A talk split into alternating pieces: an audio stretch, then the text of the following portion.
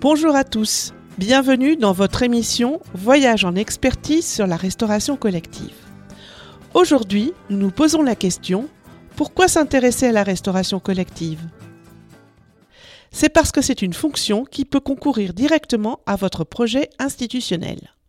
Il est en effet important de penser la restauration sous l'angle d'une véritable participation à l'émission de l'établissement bien au-delà de la simple obligation réglementaire.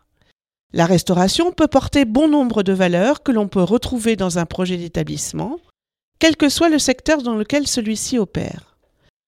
On peut par exemple penser à développer comme valeur la valeur nutrition et santé, l'importance de l'équilibre des menus, le respect des régimes, des textures s'il y a lieu, témoignent du lien de plus en plus étroit fait entre nutrition et santé.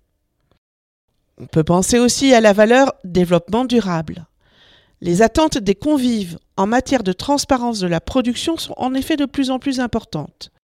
Les notions de circuit court, de produits locaux ou saisonniers, la limitation des déchets, le gaspillage alimentaire, le bannissement du plastique, etc., sont de plus en plus présentes. Une valeur ouverture aux autres et au monde. La cuisine, par exemple, peut proposer des plats spécifiques avec des produits porteurs d'une culture et d'une histoire. Pensons au couscous, à la choucroute, à la paella ou encore au nem.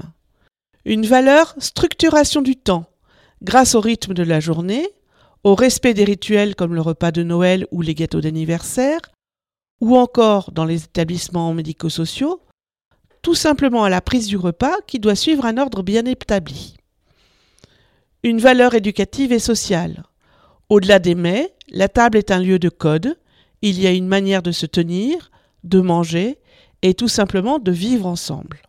On voit donc que les différentes valeurs que peut recouvrir la restauration au sein d'un établissement dépassent de loin le simple fait de s'alimenter. Encore faut-il en être conscient et développer une véritable stratégie qui permette de s'assurer que la mission de la restauration est bien assurée et d'interfacer correctement la cuisine et les restaurants avec la mission principale de l'établissement concerné. J'espère que cet épisode a répondu à vos attentes. Lors des deux prochains rendez-vous Voyage en expertise restauration, nous traiterons du pilotage de la restauration. À bientôt!